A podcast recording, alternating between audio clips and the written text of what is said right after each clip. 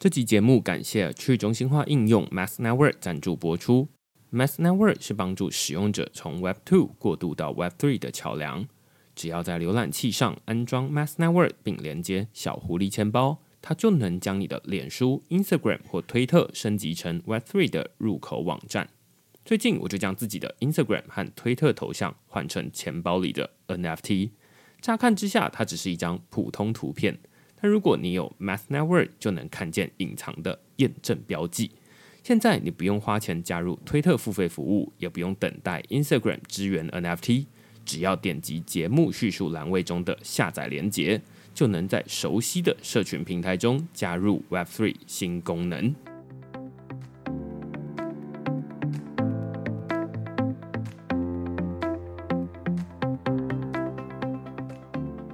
Hello，大家好，欢迎大家来到区块势的 Podcast，我是区块势的作者许明恩。那先简单介绍一下区块势哦，区块势一个礼拜会出刊三封的 email 给付费的会员，那其中一封就是你现在听到的区块势 Podcast。那另外两封我们讨论什么呢？就是我们讨论星巴克推出 NFT 忠诚度计划，Polygon 是假议题，开放生态系的优势。那这篇文章其实在讨论，就是在我。前两周确诊 COVID 的这段时间呢，正好星巴克它宣布一个 NFT 的忠诚度计划。那大家或许会对于星巴克本身的这个忠诚度计划有点印象了，在台湾它叫做新里程，或者大家没有听过新里程的话，肯定对星巴克的随行卡不算陌生。星巴克随行卡其实就是这个星巴克他们自己的忠诚度计划，你只要呃每次消费，他就会说啊，那你要不要？多消费到多少钱，他就会多送几颗星星这样子。那大家就是累积不同的星星，然后会生成三个不同的等级。那你在消费的时候，可能就是有时候会获得一些什么好处，例如说有时候这个买一送一，就是只有金星级才有，类似这样子。那最近星巴克就是说，哎，他们在这个二零二二年底、二零二三年初的时候，就会推出基于 NFT 的忠诚度计划，也就是把 NFT 加进这个新里程里面了。那我们这篇文章就来讨论说，哇，这个星巴克推出的 NFT 到底是什么？星巴克也说他们选用的区块链是 Polygon 这个区块链。那通常我在看一个 NFT 的计划，我都会看三件事情啦。第一件事情是它在哪一个区块链上面，那它决定的是这个 NFT 的生态系，它有哪些基础建设可以使用，它有哪些这个交易所。有哪些这个周边的服务可以使用？那另外我会看它如何发行的。那这次星巴克就说啊，那你是需要回答一些问题，了解咖啡的一些知识，对星巴克的一些知识，你就可以取得。那最后它是如何使用？就是啊，像这个 NFT，它可以用在兑换某些产品或服务，可以到他们店里面去参与一些咖啡的课程，甚至你可以受邀到哥斯达黎加的咖啡农场。去参与一个深度的旅行，这就是我自己会看的 NFT 的三个要素了。那在这篇文章里面，我们就是深度的讨论说，星巴克推出的 NFT 忠诚度计划，它到底在做什么事情？为什么我会说 Polygon 它是一个假议题？他们选择这个区块链，好像有选也对，但是你说它完全没有用到 Polygon 这个生态系，也可以。那最后我们来讨论的是这个开放生态系的优势。那第二篇文章我们讨论的是呃，Skiff 隐私信箱将钱包地址变成 email 的收信地址。我不知道大家在听这个区块势这段时间，你有没有去呃创建自己的钱包了？有的人可能会有自己的 MetaMask 小狐狸钱包。那如果你有创建自己的钱包的话，那你肯定会有自己的一个钱包地址零叉开头的东西。那像我自己就是零叉三六 F 等等等等等等，后面我猜应该是也没有人记得住。那有这个钱包地址，它当然就是可以收加密货币。但最近有一些新创团队，他们主打可以让你把钱包地址变成你的 email 的收信地址。也就是说，未来啊、如果大家要寄信给我的话，那你就可以寄信到零叉三六 F 等等等等等等，然后 at gift.com。听到这里就会觉得说什么啊？你自己连你自己的这个信箱的 email 地址都背不起来了，你好意思就是在叫别人寄信到这个地址吗？对，所以在这个钱包地址上面还会搭配 ENS 域名，也就是以太坊域名服务使用。举例说，我自己的域名就是呃 mn 许的 ETH，所以未来我就会请大家寄信到 mn 许的 ETH at skiff.com 这个地址，那它就会缩短许多了。那在这篇文章我就介绍 Skiff 这个隐私信箱，它跟我们平常使用的 Gmail 有什么不一样？然后最后我们再来讨论说，啊，那如果把钱包地址变成你的 email 收信地址，那有什么样在使用上的不同？好，这就是我们这篇文章在讨论的主题。那如果你喜欢这些内容的话，欢迎你到 Google 上面搜寻区块势趋势的势，你就可以找到所有的内容了。也欢迎大家用付费订阅来支持区块势的营运。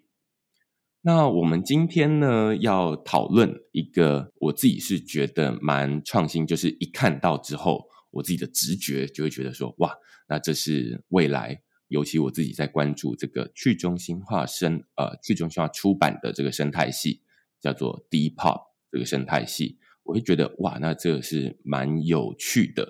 那这个主题是什么呢？他在做的是一个，我自己会把它称为叫做会跟着文章跑，而且评论永存网路的一个去中心化留言区。那大家或许会听过一些去中心化的部落格啦，或者去中心化什么东西。那今天我们要讨论的是去中心化留言区。那这个产品的名称叫做 Echo，那个回声的那个 Echo。那我们今天邀请到是 Echo 的开发者。Ari Lan 来跟我们讨论这个主题，我们先请 Ari Lan 跟大家打声招呼。嗨，大家好，我是 Ari Lan。然后我之前是一个自由职业者，那么现在我是全职在做 Web3 产品的开发。那今天很高兴在这里和明恩聊一下我们的 Echo 这个产品。我自己在这个网络上面看到 Echo 这个产品，隔天就决定要写它。如果大家还没有看过这篇文章的话，是在这个区块势的第四百七十五篇，在九月八号的时候发出来的。然后那篇文章的标题就像我刚念的，它叫 “Echo 会跟着文章跑，评论永存网路的去中心化留言区”。那我就写完这篇文章之后，其实那时候 Echo 可能才刚推出一周的时间嘛，其实我不太确定我有没有记错。那我就想说啊，把我自己写完的这个草稿。丢到 Echo 他们才大概十几二十个人的 Telegram 群组里面，让大家帮忙看看。结果正好 Ari Lan 在线上，然后他就帮我看完之后，哎，觉得还不错。我不太确定那个时候我在写这篇文章的时候，或者是到现在，Echo 是成立多久的时间？然后在开始 Echo 之前，你是怎么参与这个币圈或者是 Web Three 这个领域的？确实，你写那篇文章的时候，我们是刚刚正式发布吧。啊、虽然我们其实提前两个月，其实我们已经开发完了，但是我们觉得有很多的细节，我们可能还没有处理得特别好。我们就内部做了一些很小的一些变更，但是因为流程什么之类的，我我觉得还有可以优化的地方，所以就一直在做这个过程。那么你看到我们的 Echo 的时候，确实是刚刚出来的。说到我是怎么就是说接触 Web3 的，其实我大概是去年年底的时候，嗯，那个才接触的。然后到现在其实就十个多月，那个时候虽然啊，我是一个程序员，然后写了很多年的程序，但是对区块链这一块其实是一种一知半解的一个概念吧。但是呢，当时呢，NFT 的这个在资讯上的一个热度非常高，我又有一种好奇心，我要去再了解一下。然后啊，因为你要参与的话，你就得从零开始嘛，那我就去开始了解这个。什么是钱包？那什么是不同的公链？然后了解什么是 NFT？那它内部原理是什么？啊，合约又是怎么写的？然后呢，我就开始动手。我们写了一个工具，啊，域名是这个 About Three d o Me。那这是一个，就是说输入你的钱包地址或者你的 ENS 或者 dot B，那么我就可以展示你这个钱包下面的这个 NFT 列表，POAP 的这个徽章列表的一个工具吧。嗯嗯嗯。做完这个呢，啊，那我对这个 DID 有点兴趣，但我觉得就是好像少了一个工具，因为我希望查询一个 DID 啊，一一个 ENS，那么我可以查询到它的注册信息，还有它注册者名下的其他账号。那么我又做了一个叫 Who is three dot me 的这个工具。那这两个产品现在其实都是还是可以访问的，那有兴趣可以那个回头去看一下。哦。所以你刚刚说，在第一个 About Three That Me 是你输入你的 ENS 域名，或者是其实应该是自己的钱包地址，应该也可以，对不对？对，是的。然后它就会列出你钱包地址里面持有的 NFT，就是它上面写一个副标，应该是 Display your NFTs, Mirror Articles, PO App and web three 什么什么什么东西的这样子。嗯，对，是的，了解。然后另外一个 Who is three that me，它出现的是我的 ENS 域名的注册时间跟过期时间。它下面还会显示你的其他的这个 ENS 也会显示出来。之前我要查询这种我的 ENS 域名的注册时间跟到期时间，我大概都是到这个 ENS 的网站上面去看。那它上面还会有一些奇奇怪怪的小功能啊，例如说。呃，如果到期的话要提醒我，所以他就会让你下载一个 calendar 的那个档案，ICS 档案之类的。但是这等于是另外一个网站，然后可以有类似的功能，可以这么说吗？嗯，对，是的。哦，了解。所以这其实是你呃开始接触这个 Web Three 的前面两个 project，然后 Echo 可以算是第三个，是这样吗？嗯，对。是前面两个可以理解为就是刚入门做的一个练习产品，呃 Echo 才是正式的一个产品。哦，可以理解，就是这两你会把它称为练习产品，因为这两个产品它的功能其实真的是非常单纯。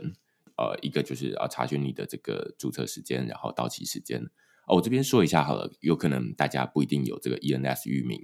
，ENS 域名它有点像是我们这个 IP 位置跟网站的网址。来做对应，就是大家可能会知道说，你打开 Google.com.tw，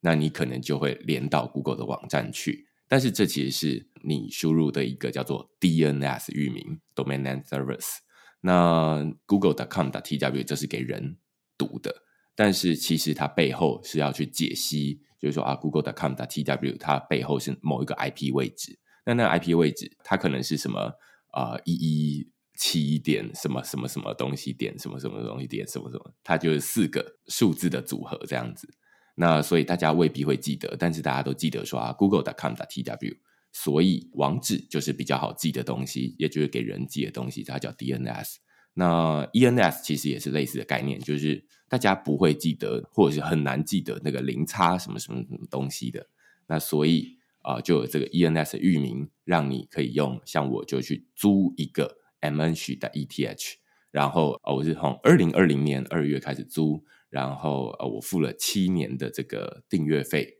啊，然后所以每年我记得应该是五美金左右以太币，然后付了七年到二零二七年，当然那到时间快到的时候，我还可以再延延续这样子，所以每一个人都会有自己的这个以太坊的这个域名，像 Ariland 应该也会有自己的什么 Ariland 的 ETH 是吗？对对，我确实注册了，不过我应该是今年才注册的。了解了解，之前有写过一篇文章，就在讨论说啊，这个域名它是有点像，如果呃以前大家会有这种呃域名蟑螂 DNS，在注册你的网址的时候，你就说啊，那例如说你在。呃，Facebook 之前就已经先注册 Facebook.com，那所以到时候这个 Facebook 它要做的越来越大的时候，它就要跟你手上买这个它的网址过来。那 ENS 其实也有类似的状况啊。举例说，我自己的这个 Blockchain.ETH 就不是在我手上，我发现的时候就已经被某一个人注册。那那个人他也注册了很多不同的东西，例如说他注册了这个 AppWorks.ETH 或者是 BlockTemple.ETH，类似这样，他就上面他手上。持有很多这种台湾媒体，或者是台湾这个区块链生态系，好像还持有这个 MyCoin 的 ETH，类似这样子的域名，那都是同一个人持有。所以，像刚刚他如果用这个 Who is three dot me 输入的话，他就会发现说啊，那他持有很多好几个域名，类似这样子。我们刚刚前面主要是在讨论 Ariland 开始创立 Echo 之前的一些练习的 project 了。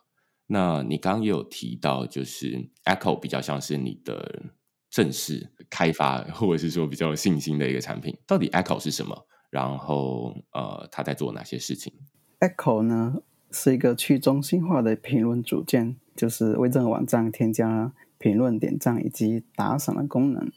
对，其实我觉得 Ariland 就是说的非常的精简啦，而且功能也确实就是这样。我会说它就是一个评论区，但是这个评论区就像刚刚 Ariland 说，它是一个组件，它是可以自己随你的需求去任意组合。所以如果用大家比较熟悉的，例如说 Facebook 好了，就是那种社群媒体，或者是在微博上面或者等等的，那它的留言区是跟文章是绑定在一起的，它没有办法拆开来。所以他就通常不会说，哎，这两个是可以拆开的。那但是 Echo 它是一个独立可以嵌入在某一个产品上面的一个留言区。那我在写这篇文章的时候，发现说，哎，在 Mirror 上面，就是 Mirror 的 XYZ 这个去中心化的，呃，我会说它可能是一个 Web3 的部落格好了，在这上面它本来没有留言的功能，那但是哎，你现在可以嵌入 Echo。发表在 Mirror 的 XYZ 的这里的文章呢，它会帮你备份到呃，例如说 r w a v e 的去中心化硬碟里面去保存。之外，你还可以下面内嵌一个留言区，然后这个留言区大家在下面讨论。没错，其实对 Echo 我们的数据是保存到了 iWeb 上面，那么它可以实现一个啊、就是永久的一个存储。那它其实是可以嵌入到很多网站中，那比如说 Planning。那前阵子刚出来的一个基于 IPFS 的一个产品，那比如说它也可以嵌入 Mirror，就是在我们的网站上复制我们的一段代码，那你只要粘贴进去就可以很容易的实现这么一个功能。了解，我自己会先从最一开始，因为我们刚刚一次讲了这个 Echo 啊、Mirror 啊等等的，甚至你刚刚讲 Planet，那我们先从最一开始来看好了，就是以 Mirror 在 XYZ，因为。我在写文章的时候，或者是现在有一些人他们在使用这 Echo 的时候，他也都是把这个 Echo 这个去中心化留言区的这个组件放到 Mirror 的 XYZ 底下嘛。那我们以这个 Mirror 为例好了，Mirror 它跟其他的这种在 WordPress 上面自己架网站，或者在这个 Medium 上面写文章有什么样的不一样？他们好像主打是把内容放上 Arweave 这边保存。但是你认为为什么要把这些内容保存？它有什么必要性？嗯，我认为就是说，用 R Web 的意义主要是可以实现我创作内容的一个去中心化啊，不可篡改的一个特性，以及没有人可以删除。同时，它可以就是说有一个抗审查性，这是跟 Web2 差别很大的一个地方。那实际上，因为是存到区块链上面，其实理论上它是支持在不同的工具里面去迁移的，因为数据是透明的。那么这个东西是 Web Two 是它的一个内容是那是无法实现的。嗯嗯。然后啊、呃，我可以举个例子，就是说，比如说我们现在简历中文里面最大的一个内容发布平平台应该是这个微信公众号。那其实我们经常经历一些文章就突然不能访问的一些情况。那么这些文章其实啊，我们还要经历一些不可明说的一些检查。那有时候我们正常的文章也会受一些干扰，就是说很莫名其妙，我们的文章似乎触发了什么词而不能被发布。然后 WordPress 的话，其实我很多年前我也玩过，在我读大学的时候，可能是二零一几年的时候，那那个时候我购买了一个 VPS，然后在网上看教程去架设了一个 WordPress。写了一些文章，然后突然有一天，我的主机因为物理故障挂了啊，因为服务商的问题，我没有备份，那么我的内容几乎是彻底丢失了。虽然我可以在 InnoReader 里面看到我就是我这个博客 RSS 订阅的一个历史，但是因为它不缓存我的图片嘛，那么我就只留存了文字的信息。那这里边没有备份当然是我自己的问题，但是。如果说上链就可以让我永久的保存了一个备份，我永远不用担心我的内容会丢失。那么我在这工具里面不可访问了，那我还是可以通过工具从链上把它拉取回来。那可以理解为 Arweave 就是一个保险箱，我可以随时的去取回我的创作内容，大概是这样。了解，我觉得你刚这样讲哦，就是蛮有趣的。第一点，你先讲的是微信公众号，它当然是如果我们在用 Web One、Web Two、Web Three 来区分的话，它大概属于 Web Two 这个领域。那后面你再讲 WordPress，现在大家可能会比较把它理解为这个 Web One，就是如果你说，哎，最一开始大家是先用 WordPress 在架设网站，就有点像是你刚刚说的那样，就是说啊，那你自己但是你自己是买了主机回来自己架 WordPress 的网站？是的，自己架自己的这个网站就会遇到一个问题，就是说，哎，如果你的这个主机遇到什么样的状况，像刚 Arilan 说，哎，遇到这个电脑坏掉或者是怎么样，那就会变成你架在上面的内容它就会不见了。那这是最原始的状态，就是你把内容放在自己的这个里面，但是哎，也没有人会帮你备份。那于是后来，如果我们说接下来是这个平台的状态，例如说微信公众号也好，或者是我刚刚一开始举例的这个 Medium 也好，那第一个你不需要自己买主机，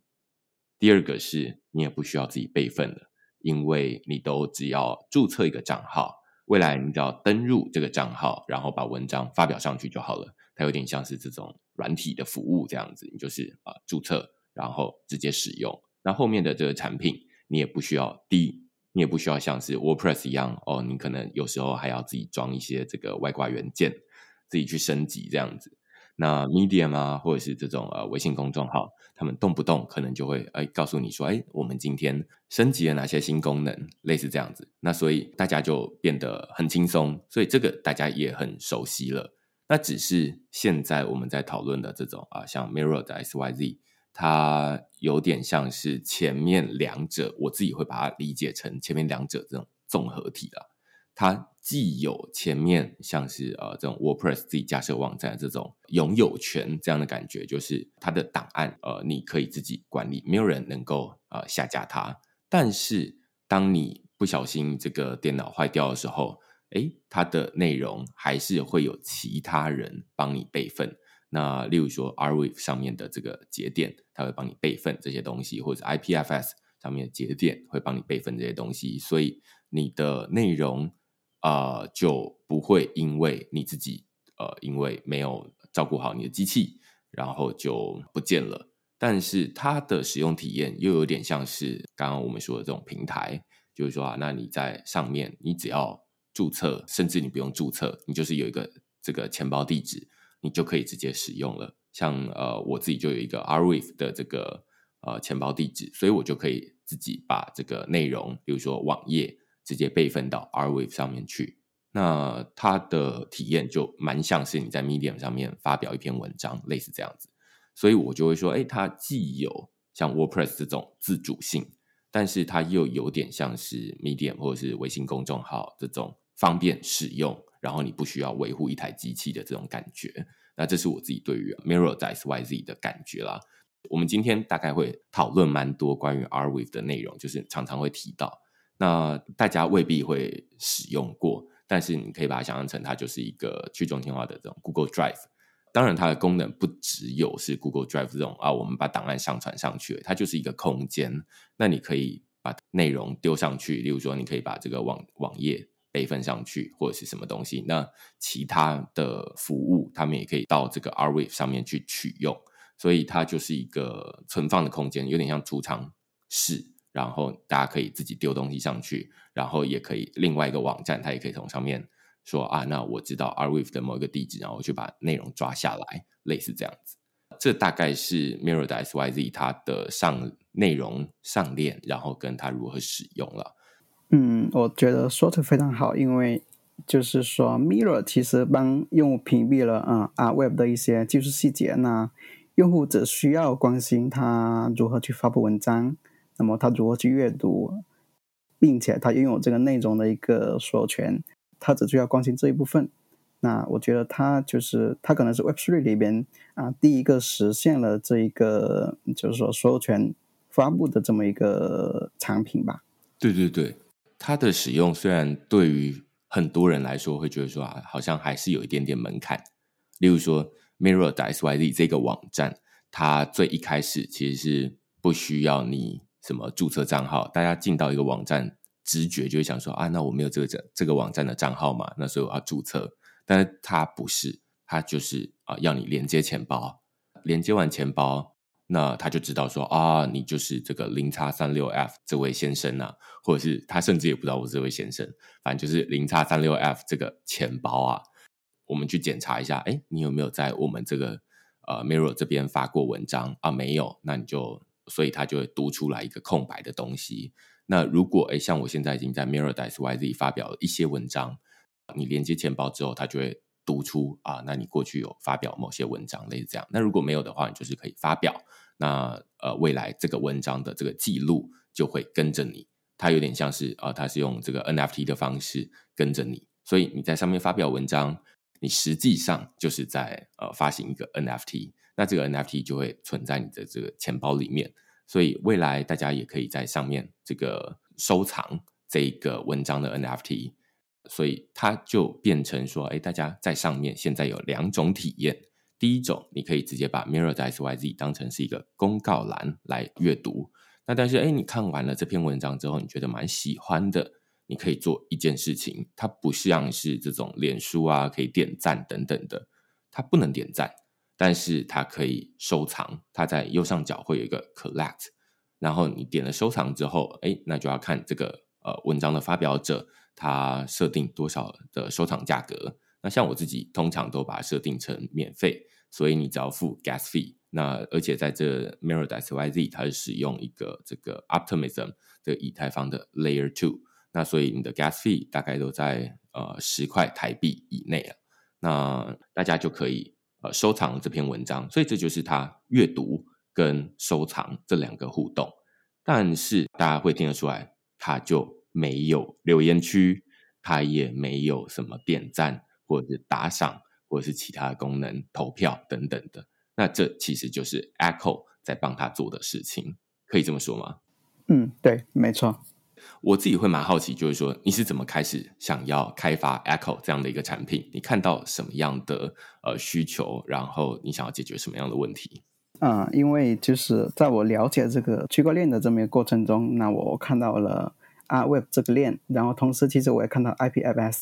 但是 IPFS 的话，因为它其实是一个网关，就是说你的内内容并不能保证一个永存性，它在网关上是有一个缓存时间的。过了时间，这个时间如果节点下线的话，那可能我的内容也会丢失。那当时呢，其实呃，因为我们在 Web Two 里边，我我也经常遭遇的这个，就是说我的数据是完全属于平台的，我没法对我的数据有这个授权。那刚好我们就看到了 Arweave，那我就在想，那这个东西也许可以做一点什么事情啊，做一点有工具价值的一些事情。那我们就想到了这么一个产品方向吧。然后在 Web2 里面，其实有一个类似的叫 Discuss 啊 Discourse.com，那它也是一个存在很久的一个评评论系统啊，有很多的这个独立博客有用它来加入评论功能。那我们觉得就是说，这个产品其实啊，应该属于一个标准的一个 Web2 的一个产品，它依然没有解决，就是说我我所关注或者我所关注的一个数据所有权的问题。我的数我我我的数据很容易丢失，并且我的数据同同时也是需要被审查的。所以我们在想做这么一个东西，其实应该是挺有意义的一个事情。那我们就开始了，大概是这样子。你刚刚说的 Discuss，其实我也是在看了 Echo 的部落格之后才想起。哦，对对对对对，我有用过这个东西，因为它其实就是在很多的你刚刚说的独立部落格，或者你说呃有一些甚至是电商的页面下面，它可能会让你。让大家在上面留言，例如说你的使用的产品的使用心得啦，或者是呃有什么问题，它都会在下面，就是有点像是外挂一个评论区。那我先解释一下，它可能这个网站它是用 WordPress 架的，好了，但是 WordPress 它本身就是一个部落格这样的功能。那它当然它上面有提供很多的外挂元件，那大家就可以像是组乐高积木这样，就是说啊，那我就想要评论功能，那我就呃。加一个这个 Discourse 进来，那如果我想要呃付费功能，我可能就会加一个这个什么 WooCommerce 进来。那我想要再做某一些功能，我就可以再加一个东西进来。所以大家的网站都会长得有点不太一样，然后功能也都不太一样，就是透过组乐高的方式，因为大家组出来的虽然积木都差不多，但是组出来的成果就不太一样。这是在 WordPress 这个平台上面，它可能就是。第一个是你可以自己架，然后你可以自己组装。但是刚 Arilan 说，哎，像 Discourse 它就是另外一个产品。那这个产品呢，就是大家在上面留言。我后来自己去网站，就是 Discourse 他们自己的网站上面看了，才发现说，哦，这是以前从来没有想过的问题，就是大家在上面的留言，其实例如说我在一篇一个产品页面、一个电商页面下面在评论产品的好坏，或者是文章下面在跟这个作者讨论，它其实是那些评论是存在 Discuss 他们自己的，有点像是自己的这个资料库里面。那万一哪一天，哎，这间公司不见了，那你下面的这个评论当然也就跟着消失了，可以这么说，对不对？嗯，对。因为 discus 呢是一个很中心化的一个产品，所以我们很难避免这个问题。因为很多，比如说很多大公司的产品，其实过了一些年，其实它可能也会关闭，所以它就会存在这么一个对我来说还是蛮严重的一个问题。对，对。然后我自己在看这个 Echo 他们的部落格里面，他们第一篇文章啦，当然一部分是介绍 Echo 这个产品，但是我自己蛮喜欢的一种叙述的方式，写文章的方式。都是先从前面最一开始说，哎，那我们开发这个产品，或者是我今天区块势要介绍这个呃产品，前面总是要让大家知道说啊一些背景的因素。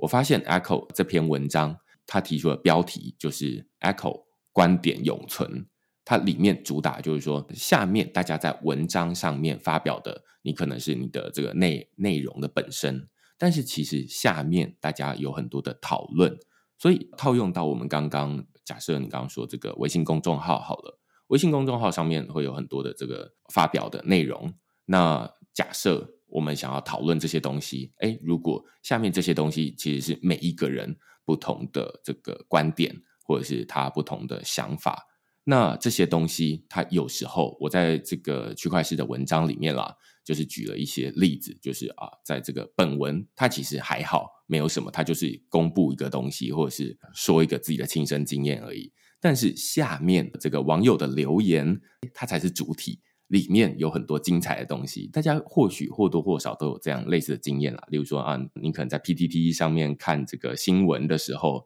你可能就是看标题，看完标题之后，你就也没有再看它的内文，你就直接滑到最下面，直接看大家在讨论哪些东西。这个是大家肯定会做的事情，就是会想要看，诶，大家到底怎么去讨论这个东西。因为有可能这个标题你本来就已经有在其他的文章里面看过，大概知道发生什么事了。你想要知道是说，哎，那大家怎么去讨论这件事情？所以我会觉得，哎，下面这些东西就像他说，它是一个观点。那但是这些观点，就像我们刚刚讨论，Disqus，他如果哎哪一天这个公司，我们不是说要诅咒它要倒闭，但是你总是有可能会因为有商业的原因、有政治的原因、有很多不同意外的原因，导致它。倒闭，或者是他的资料不见了，那怎么办呢？他有可能可以用 Web3 的方法，就像我们去把这个文章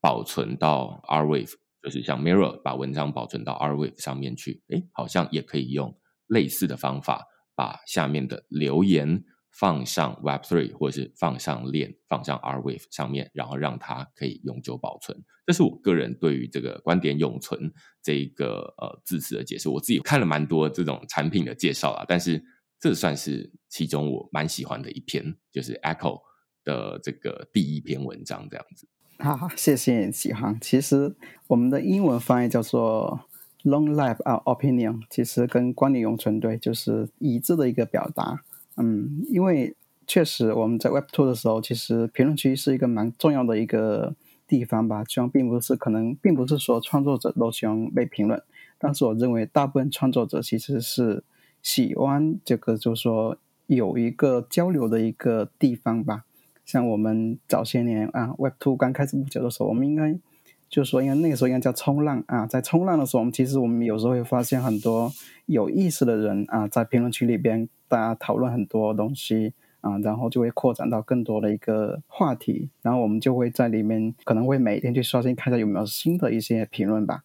但是我们后来会发现，这些早些年的这些网站，其实后来我们找不到了啊，因为网站消失之后，其实他的评论也说了，他的这个网站就丢失了啊。只有这也就是我们解决的一个问题吧，应该。嗯，大家如果哎现在听到觉得说哎觉得蛮有趣的。我们接下来看一下，就是 Echo 它怎么使用。其实我发现它的使用方法也很简单，因为我那时候看到 Mirror 上面已经有人在使用了，那我就去查，哎，这个网站，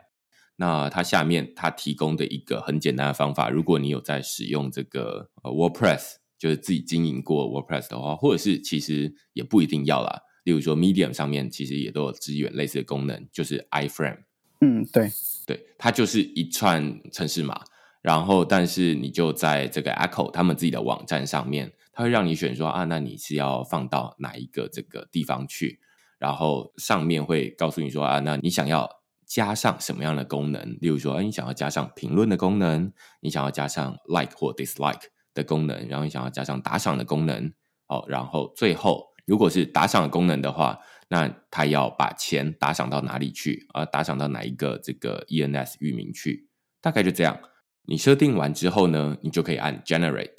一 Generate 完之后，它就会产生出一个 iframe 的程式码。那你就把这个程式码，你看不懂完全没关系，因为我我也看不懂，然后我就把它复制下来，然后丢到无论是 Mirror 甚至你想要把它丢到像 Medium 这样的部落格，它也可以支援 iframe，所以你就可以呃直接把这个东西丢到你要呃嵌入的地方去。那你你觉得很神奇的发现，哇，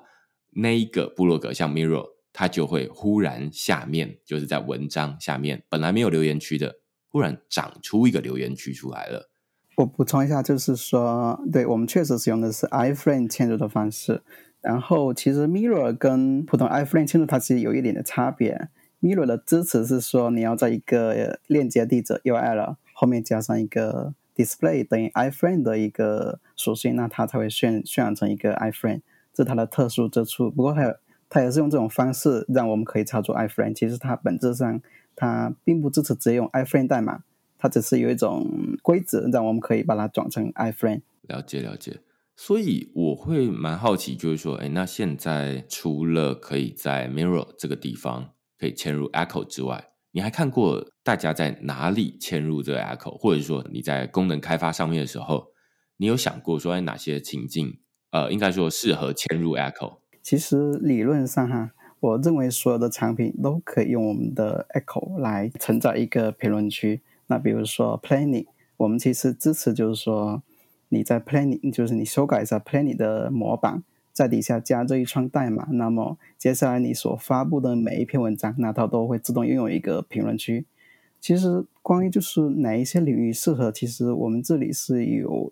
啊、呃、是有一些关注点的，大概有三个吧。比如说第一个。是我们所说到的文章，比如说 Mirror 文章啊，Planning 的文章，还有大家的独立博客。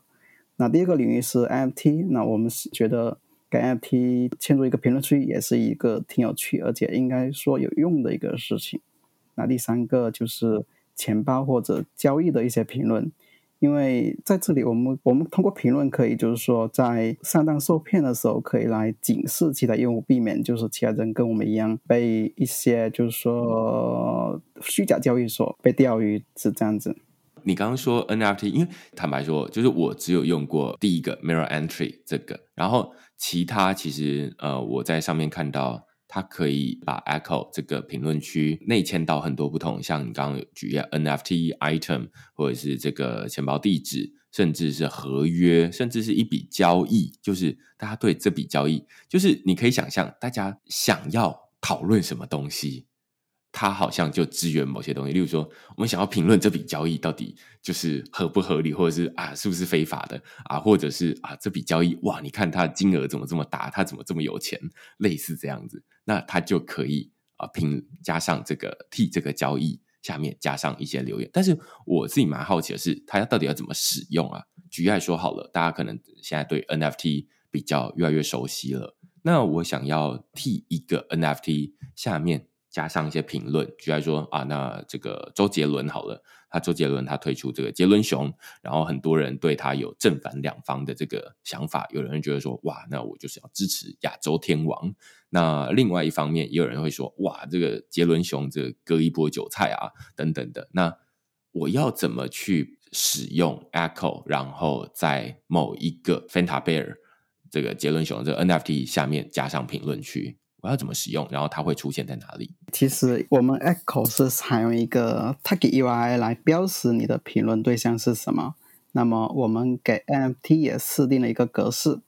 那我们平时是如何标识一个 NFT 呢？如何定义一个 NFT 呢？那通常它是指它在哪条链上面，它的合约地址是什么，它的 token ID 是什么？那我们把这几个要素组合起来，它就可以为定义一个 NFT 的一个对象，它的链 ID，然后它的合约地址加上它的 token ID。那这里的话，我们其实接下来会实现一个 Prompt 工具，它会自动的在你的啊，在 OpenSea 的这个市场，或者说各大市场上面，在你打开这个 NFT 页面的时候，它会自己就主动插入这么一个评论框。并且会展示已有的这个评论，因为这个过程我们很难让用户自己来实现，那我们我们会提供工具，让它自动化的是去实现这么一个过程。当然，如果用户他有一个网站，那他刚好有展现这个 NFT，那么他也可以用这种方式自己去插入一个 iframe 来实现。但我们更希望就是说，我们有一个公共的工具来帮用户做这个事情。你现在这样讲，我就完全懂了，然后我也觉得很酷。而且我脑中有一个画面哦，就是我其实看过类似的产品，我相信 Arilan 一定也看过，就是呃 Mask Network，呃 Mask Network 它其实也有做过类似的，呃应该说它他们的产品也在做类似的事情。举例说，我自己在我的这个 Chrome 上面安装这个 Mask Network 的外挂元件，然后我就在 Twitter 上面。我就可以有时候会看到说，诶，它旁边有一个这个每一个 Twitter 的这旁边的头像会出现一个 Mask Network 的 icon，然后我就会移过去，他就会发现，就会说啊，那这一个 Twitter 的账户通常啊，他可能是用什么他自己的 ENS 域名来当成他自己的 Twitter 账户，所以我就知道说，哦，那那个 Mask Network 的外挂元件，它就会自己显示出这一个 ENS 域名。它持有哪些 NFT，然后它甚至有呃哪些资产，就是哪些加密货币的资产，然后它做过哪些交易，这些一些基本资料，它就会秀出来。那这跟以前有什么不一样呢？以前就是可能两一两年前，好，两三年前，大家在 Twitter 上面，假设有人在放上自己的这个 ENS 域名，举例说 Vitalik 好了，Vitalik 打 ETH，但是问题是，他除了秀说啊，那他是这个他懂。ENS 域名之外，我还要额外获得什么资讯吗？没有，我不知道说他到底这个是什么意思。我甚至绝大多数人也不知道要去哪里查这些东西。很少很少人会把这个 Vitalik ETH 丢到这个 EtherScan 上面去，然后看说啊，那现在 Vitalik 现在总资产多少了？然后他最近又做过哪些交易？他现在持有哪些 NFT？持有哪些 POAP？收藏过哪些 Mirror 的文章？很少人会做这件事情，但是现在 Mask Network 有这样的一个呃外挂元件，然后你就滑鼠移过去，它就会自己拉下来，然后我就觉得说啊，这样子很简便。那我刚刚在问这个 Echo 的时候，就是刚 Arilan 在说的时候，我就觉得说哇，完全有一个画面，就是因为我就在想说，那一个 NFT 它总是会出现在某些地方嘛，就来说它可能是出现在你自己的钱包里面，或者是它可能出现在 OpenSea 上面。或者是它可能出现在呃其他的交易交易平台，例如说这个 LooksRare，或者是这个 BandDAO，它可以抵押上面。那但是我就想要知道说这一个 NFT 它到底是什么？但是其实现在大家都要考验你自己的这个读者自己的这个判断能力。大家就会说啊，你被骗，你买到这个钓鱼的，就是就是你自己不懂啊，不懂还在那边乱买哦，对不对？那就怪罪受害者。但是现在你可能就会哎，在下面会有一个评论区，然后评论区你就可以看，有点像是你在买一个商品的时候，你在这个淘宝、你在虾皮买东西的时候，你就会看，哎，下面买过的人，他总是会有一些评论嘛，就是说啊，这这个东西很好，品质很好哦，或者是我还会再回购，类似这样的。那 NFT 下面的评论会是什么？刚刚 Arilan 讲完之后，都觉得蛮好奇，就是大家会到底会在 NFT 下面评论哪些东西？这是我觉得最有趣的。嗯，对，因为其实对一对一个 NFT 的看法，其实不同人是不一样的。那么，它可以比如说用来提醒其他用户，它也可以来表达自己对这个的这个作品的一个喜欢，它也可以表达其他的。因为正是因为我们不知道它可能会给用户带来什么样的一个感知，那么就意味着它有一个讨论的呃一个想象力啊，它可它可能甚至可以形形成一个社区。就是说，不同人在里面表达这么对这么一个 NFT 的一个看法，因为我们知道 NFT 不一定就只是一个图片，它可能是啊，比如说跟你的生活、跟你的经历是有所关联的，那它会唤起用户的一些共鸣或者一些其他的一个感受，那么它可以表达出来。那我认为这是在区块链上表现一个人文的这么一个体现，我认为它是挺有一个意义的。我觉得这真的是很赞，就是在刚刚 Arilan 说，哎，最后会有一个这个 Chrome 的呃外挂元件，然后这个外挂元件就是大家举例说这个 NFT 好了，或者未来移到这个钱包地址，举例说大家现在怎么去看一个钱包地址可不可靠？大家可能如果你懂一点的话，你可能会去这个 ENS 呃，就那个什么 EtherScan 上面看有没有人标记。啊、呃，那上面可能会有一些标记，例如说啊，这是币安交易所的账号啊，这是这个 FTS 交易所的账号，类似这样子。那再进阶一点，你可能会到这个一些工具，例如说什么 Nansen 的 AI，或者是、呃、一些查询的工具，它是再更进阶一点，那当然也可能要付费。那你就可以查到说啊，这个钱包地址它分数的高低，它是不是有可能是诈骗啊？有可能是洗钱，有可能是怎么样？他们都会对这个钱包地址做一个评分。但是 Echo 它提供另外一种价值，它的价值在于说，它就是让大家用大家看得懂的文字去评论。所以你不是知道一个评分说啊，这个诈骗嫌疑四十分这样子，四十分是什么意思？是还不是？不知道啊，就看不懂。但是，哎，如果下面有人说，哎，我有转账过给这个地址，然后，哎，他从此之后就没有把钱还我了，那这个大家就比较容易判断，至少会知道说啊，那有这样的人发生。但是他说的到底是真的是假的，这是另外一回事。这个也是我们待会晚一点再来讨论的东西了。但是，我觉得这就可以延伸出很多不同的想象，例如说，呃，钱包地址、合约地址。然后这上面会有这个交易。我刚还看到一个很有趣的 ISBN，每一本书都会有自己的 ISBN 的编号，那或者是每一个电影都会有自己的 IMDB 的编号。那以前这些书评或者是这些这个影评，它大概是存在某一个网站上面，或者分散在不同，例如说成品会有自己的这个书评的内容，然后博客来会有自己的，然后在亚马逊会有自己的。但是，哎，他们是不是有机会放在同一个地方？然后同一就是，反正就是同一本 ISBN 嘛，就是同一本书，就是同一个 ISBN 编号，难道就不能放在同一个地方吗？这是我觉得很有趣的地方。这好像也是 Echo 在其中除了观点永存之外，另外一个我觉得很有趣的，就是它主打是观点聚合，对不对？嗯，对，像你刚才提到的，SBN 是一个国际认可的一个书籍的一个数据库啊。那么每一本书都有它的一个 ID，那我们用这个 ID 就可以唯一的标识一本书。那像目前的情况是，我们就是不同用户可能会在不同的一个网站去记录自己的读书，以及去写自己的一个书评。那么使用 Echo 的话，其实我们最终是可以实现，我们可以通过。这个 ISBN 就可以汇集同一本书下的所有用户的一个评论。那可能有不同的工具去实现这么一个书评，但是最终因为他们的 Tag UI 是一致的，他们最终会汇聚到一起。那我们可以看到一个更加全面的啊，或者说更加丰富的一个讨论。我认为这是我们想做的一个事情。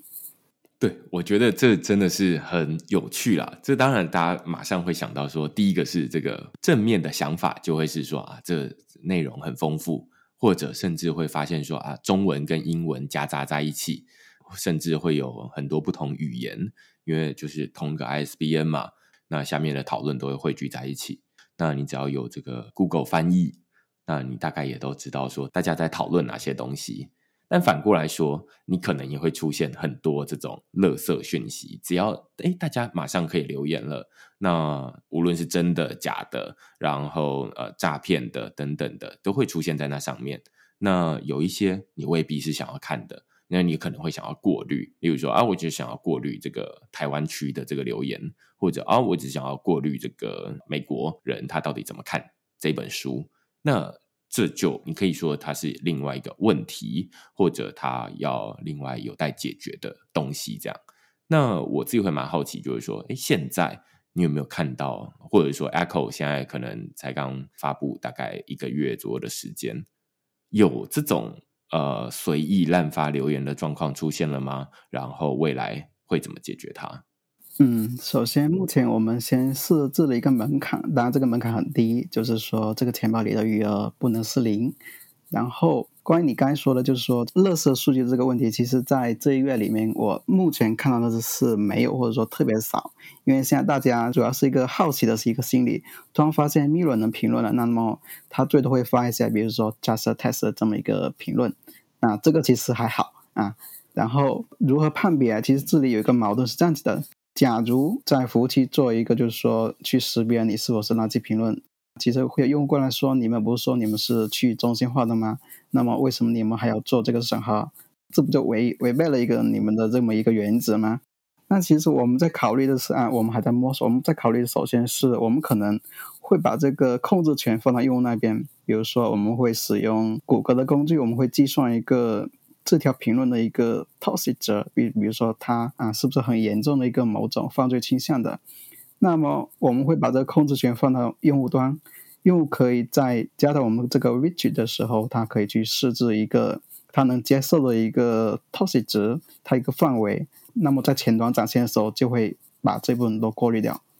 然后我们也很大概率会去使用第三方的，比如说 WordPress 有一个很出名的一个垃圾过滤的这么一个服务吧，我们也会用它来做一定的计算。就是说我们会计算，但是我我们很大程度上我们不会去做删除或者屏蔽这一部分功能，我们把这部分功能放到用户端去做这么一个控制。当然，我们可能会有一个建议的一个配置，就是说大部分人可能可以接受的一个范围吧。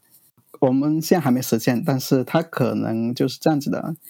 就是说被它过滤的这个评论依然可以显示在评论评论区，只不过说它默认会被折叠起来，放到这个评论列表的最后面。那真的有兴趣的人，他还是可以展开去查到了，那么也就不违背我们所说的我们不会做审查的这么一个原则了。大概是这样子的。了解，从区块链问世以来，只要有越来越多人认识它。马上就会产生同样的问题，这不是只有 Mirror 跟 Echo 才会产生的问题，这是在例如说比特币哦，或者是以太坊这种区块链都还没有上面还没有哪些应用的时候，大家就会开始问的问题，就说：哎，你说这个区块链它这个内容无法删除，然后没有办法下架，那如果我在上面上传一些这个儿童色情，啊，或者是诈骗，啊，或者是恐怖主义的内容怎么办？它不能下架。那尤其如果它可能是个图片，可能还不会是影片，它可能是个这个呃煽动的文字，那该怎么办？你要怎么把它拿下来？哦，所以这个是区块链在最一开始问世的时候，那比特币上面，大家之前可能几年前啦。呃，或多或少看过一些新闻，就会说，哎，大家在这个比特币区块链上面，它虽然只能记录交易，但是它其实也有个这个备注栏位，类似这样子。那有的人就会在备注栏位上面加上这些东西，那加上这些东西就会变成啊，那这备注栏位它也是这个被上链的内容啊，所以那这就拿不掉。其实这有正面的用途，也有反面的用途。之前有一些正面用途，就是说啊，那我的内容被某些特定平台下架了之后，那有些人他就会说啊，那我把这些内容上链，放到这个不能被下架的区块链上面去，呃，永久保存。但是反过来说，你有可能是啊，上架了一些大家觉得善良风俗、觉得不适合的东西，那这到这到底该该怎么办？那同样的就会出现在，尤其 Echo。这是专门在做一个这个去中心化的评论区。那既然说它是一个去中心化评论区，那就不应该像是中心化这样说啊。那他认为你这样是不好啊，他认为你这样是好，所以你就可以留下来啊。不好的就要留，就要就要被拿掉。好，这是很大的问题，就是变成说 Echo 他要不要来介入这个东西？而你介入了，大家说，哎，你说你去中心化，真的吗？哦，我看你不像啊。那另外你说啊，你不介入，大家就会说，那你上面那么多有的没的东西，这样子不好诶。你这样对大家使用的状况都不好，就是对整个生态系发展都不好。你上面有一大堆垃圾的内容，或者是不健康的内容，那谁要使用它？类似这样子。所以这就是 Ari Lang 刚刚提到，就是啊，他有点两难。那现在其中一个。这当然是呃一直要有待解决的问题啊。但是现在 Ari Land 刚说出另外其中一种可能的解法是啊，引入这个其中一种呃 Google 的这种评论的，应该说它的分数的指标，可以把它视为一个分数好了。那说啊，那你可以接受是三十分的分数，那三十分的分数可能是你的 range 比较广，或者你的 range 比较窄。那端看它到底怎么定义，我自己是没有用过啦。但是哎，那你就呃可以接受比较广，那比较广的东西它可能就会出现在那边。那如果哎你接受的程度是比较窄的，那你的被屏蔽的内容，呃，应该说被收合，就是被折叠起来的内容，可能就会比较多一点。那但是这其实也没有造成什么样的问题，就是你的内容没有办法拿掉，因为你的内容就是放在你的评论内容就是放在 Rwave，Rwave 没有人拿得掉它，只是你的评论会被折叠起来，大家要多一步打开它。我觉得这功能大家对于这个脸书应该不陌生啦，就是脸书上面就是现在这样，就是有很多这种区块式伪装成区块式这个诈骗粉专的呃评论，它大概都会被收合起来。你要点最新或所有留言，你才会看得到，要不然通常它预设都是最相关，它最相关它就不会出现了，类似这样子。所以我会觉得这是一个蛮难解决的问题，那大家会想不同的办法去解决它，这样子。嗯，对，这个应该是是一个比较长期的一个探索过程。那我们会也会努力去达到一个平衡，既不违背我们的去中心化的原则，那么也希望给用户一个良好的体验。我自己会蛮好奇，就是说，那其实这产品才刚推出一个月不到的时间啦，你们会有想过，就是说，Echo 这样的一个去中心化产品，因为大家在这个呃 Web Three 领域里面，好像一部分是比较不讲究怎么获利。或者是说，哎，这个获利的模式，大家都会觉得说啊，这个应该是跟以前至少跟 Web Two 很不一样。第一个，它肯定是不会走广告，那或者也不会走什么订阅制。但是这反过来引发的一个问题，就是大家会问的就是，那这要怎么赚钱？你有想过这个问题吗？还是就是还没有想过这些东西？哎，关于这个问题的话，首先我们现在的成本大概就只是说帮用户上链那么这么一个成本。那像 R Ahrefs 的一个价格，其实大概就是说一美金的一个价格，大概可以上链，其实是蛮多的一个数据，比如说几十万条啊，这个具体数据我没有去看。但是就是说，想说就是说，目前对我来说，这个成本是完全可以考虑的。我们现在给用户提供了一个，就是说每天大概是两百次的这么一个上链数据的这么一个限制。那么我们之所以免费，目前免免费提供，其实主要是想说给用户一个更好的体验。因为假如他需要自己去支付的话，他需要自己去啊、比如说他有一个 Ahrefs 的一个钱包，那么他要去签名，他要去啊、他要去自己去支付，这个会影响他的一个门槛。同时也会影响，就是说创作者接触我们的一个考虑吧，它一个考量吧。那么关于这个获利问题，我们应该说，我们现在的目标是作为一个基础事实。我们在几个月内啊，我们不会去考虑如何去进行盈利的这么一个问题，我们会专注于做一个更加友好啊、更加方便接触的一个产品。那无论我们在后面会考虑如何去进行这个获利。我们会有一个原则，是说我们不会影响，就是说产品体验，我们不会去影响用户的正常使用。那我们也有一个产品调性上的一个要求，我们会用一种就是说慢慢探索的一个方式去考虑这个事情。因为我自己在这个 Telegram 里面也有看到有人就是哎一进来他就会问说 Echo 有没有发币。我就觉得啊，什么 这个是这个是什么发言？就是感觉好像风格也差太多了吧？这样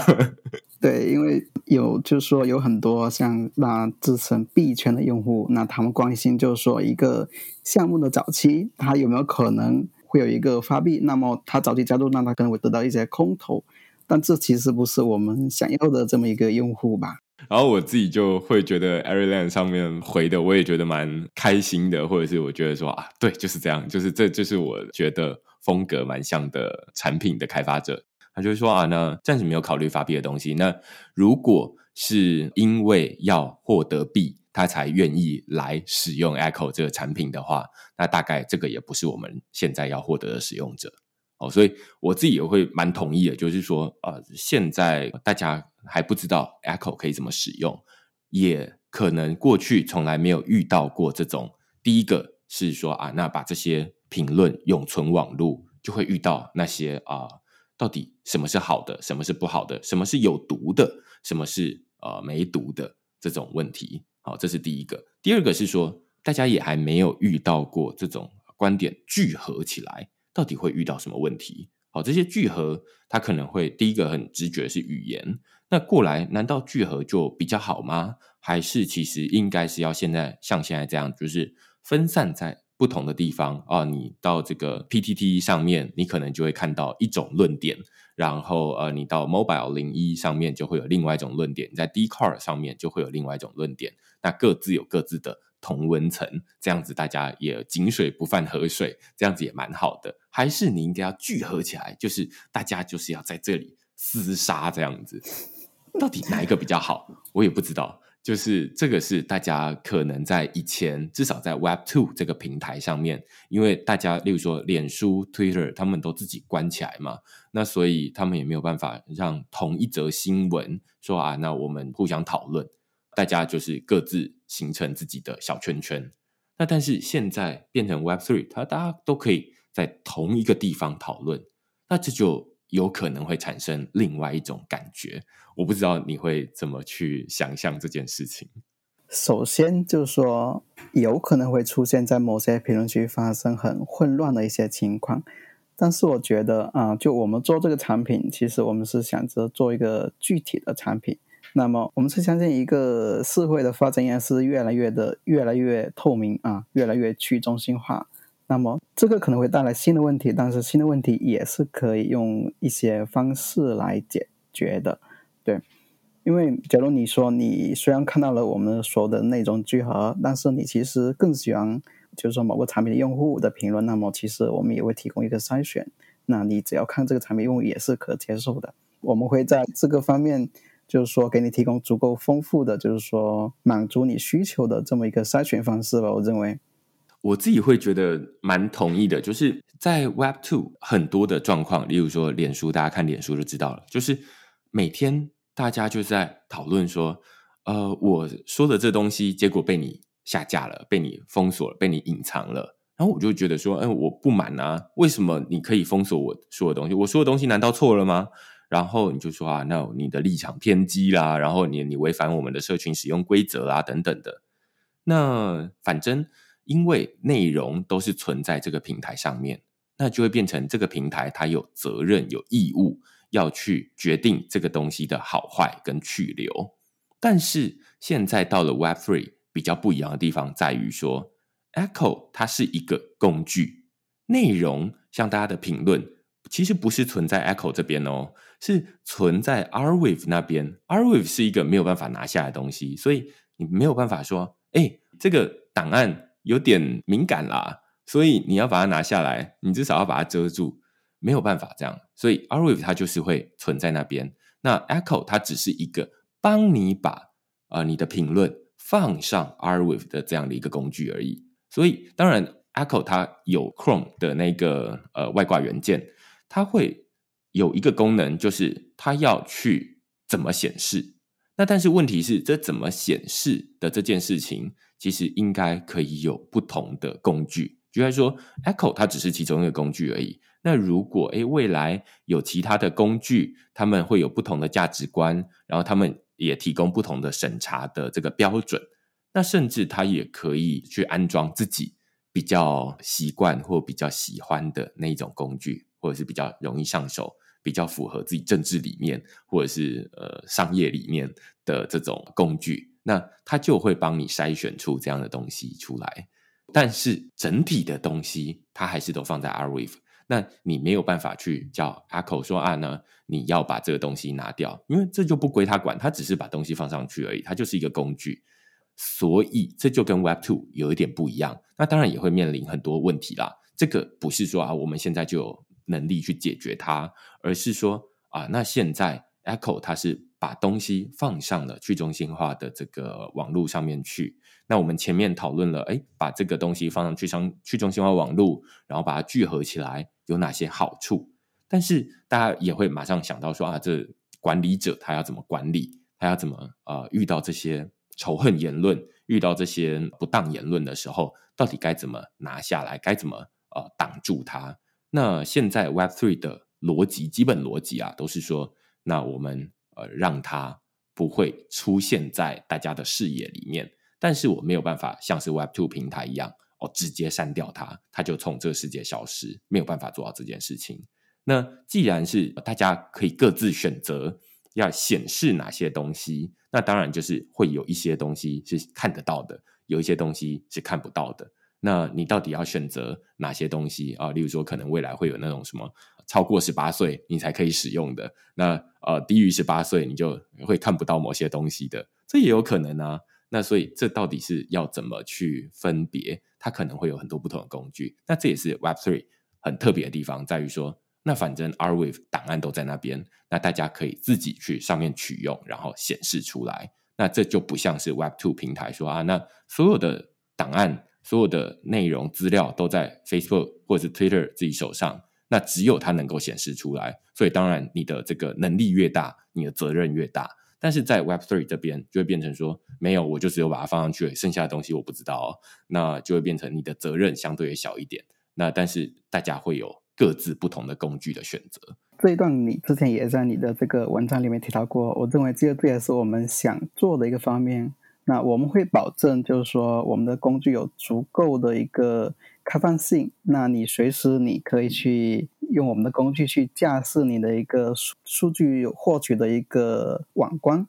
那在这个网关里面，如何去筛选这些数据，其实是由你前端来自己控制的。那因为我们说。我们想做纯粹的工具啊，我们不介入这个审查。那么接下来就由各个产品去实现它的产品上的一个灵活度了。因为确实像你所说，每个用户有不一样的一个接受度啊，在内容上或者在一些政治取向或者一些其他方面的。那么我们工具上只要提供给他一个自由度，那么他如何去处理，我们不介入这个东西。那么假如有问题，那其实。也是由各个产品去承担这个问题，而至于如果你作为一个用户，你确实想看到所有的这么一个数据，那你同样也一定是可以找到能显示所有数据的这么一个工具的。对对对对对。你刚刚在讲这一段的时候，忽然想到一个呃很古早的东西。我相信台湾跟我年纪差不多的人，或者是比我年纪大一点的人，肯定都知道，就是有一个东西叫做色情守门员，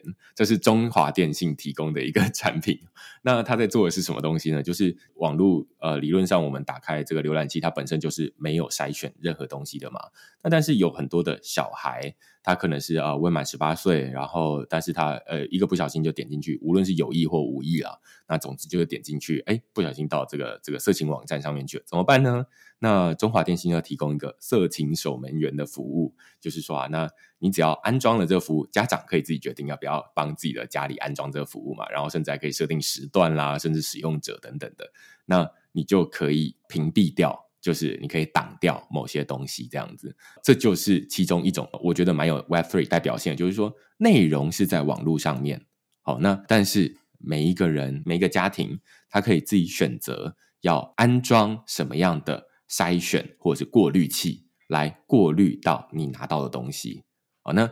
呃，色情守门员是很古早、很古早的一种产品，那当然他自己也会，就是他其实只有一种判断标准啊，就是反正背后。一定要有一个真的守人守门员，他去帮大家判断。我自己之前这个大学实习的时候，就知道说中华电信真的有一组人，然后就是担任色色情守门员的 这个角色，很快乐。那但是他就是要判断这件事情。那我觉得这是其中一种。那未来你可以想象说啊，未来很多不同的工具，他们都可以提供这种呃所谓挂号的色情守门员这样的一个角色。那他们筛选的不只是年纪了，还有很多不同的东西，也不只有色情这个主题。那这个就是我觉得 Web3 未来会比较丰富的地方。内容所有的内容都会在 R Wave 上面，但是诶，你可以安装不同的过滤器来过滤你想要获得的东西，这样子。对，像你刚才提到这个例子一样。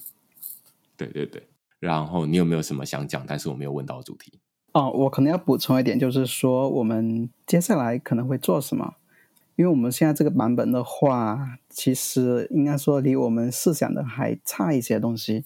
当然，我认为这里面最重要的就是说，其实我们的 Echo 可能会被嵌入到各个网站里边，但是这里面有一部分可能还不是 Web3 的用户。那么钱包什么对人来说是有门槛的。那我们其实会接入一些解决方案，比如说 Web3 Author，我们用它来实现，就是说让 Web2 用户用，比如说用第三方的 Twitter、Facebook 来登录，同时会给他创建一个虚拟的一个钱包，他不用关心这个的存在。那但是他同时还是可以做这个评论的这个事情。就是说，我们希望 onboard 更多的这么一个 Web2 的用户，让他们就是说可以顺利的在我们上面去发表评论，这大概是我们要做的一个方向。我觉得这个蛮有趣的。之前你在讲这一段的时候，我想到的是 Litecoin 之前推出呃 LikeRland 的时候，就是大家在上面其实也不一定有钱包啊，那所以怎么办呢？他们就是接了一个产品叫做 Oscor，。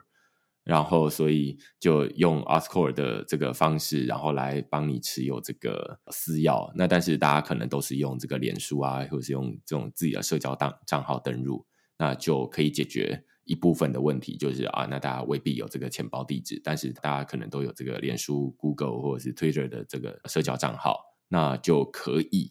有类似的体验，当然现在你就可以变成说啊，你可以输出这个私钥，然后变成放到你自己熟悉的这个钱包管理器里面去使用。但是哎，如果你是都还是这个比较入门的使用者的话，那你就可以继续使用这种呃比较简单的服务，这样子。嗯，对。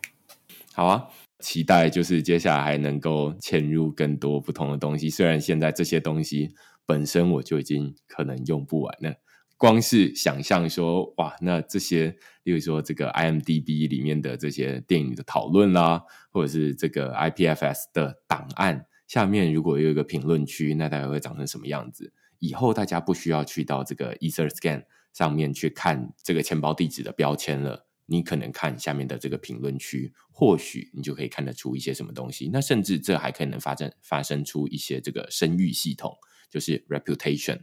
就是诶，有一些人他可能是说话比较有公信力，所以呃，你在哪里看到这些人说的东西啊，那他就可能比较可靠一点。这个都是现在还没有办法想象的东西，因为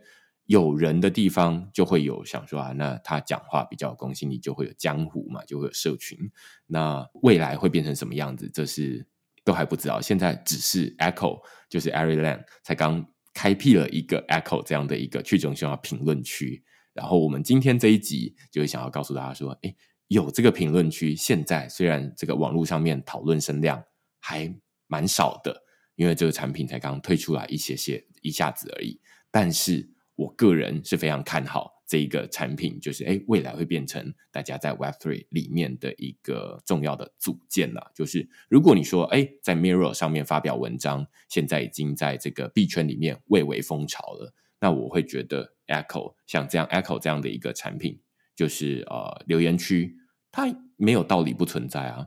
大家留言的这个人数，或者是意愿，或者是心理门槛，都会比这个在这个 Mirror 上面发表一整整篇的文章还要来得亲民得多。那这就是我自己会觉得，呃，一看到 Echo 这个产品，虽然那时候才刚推出一个礼拜左右的时间而已，那我就觉得啊，马上就觉得一定要写这个东西，让大家来体验看看这样子。那大家现在比较早知道，你可能会有比较多的时间看着这个产品慢慢的迭代，慢慢的演变，变成诶未来它到底会变成什么样子？这我们还不知道，因为刚这个 a r i l a n 也有说，接下来 Chrome 的外挂元件可能会推出来，那有推出来了。那它就会变成是一个哇，我就是去到哪个地方，只要我用这个 Chrome 的浏览器，它就会出现。如果对方有为 NFT 嵌入这个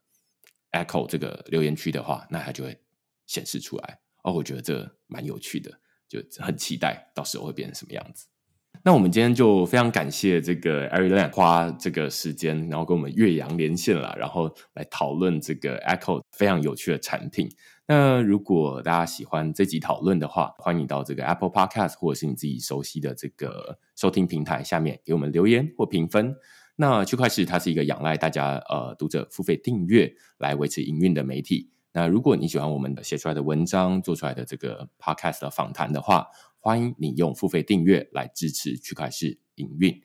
今天非常感谢 Ariland，我们就下个礼拜再见喽，拜拜，拜拜。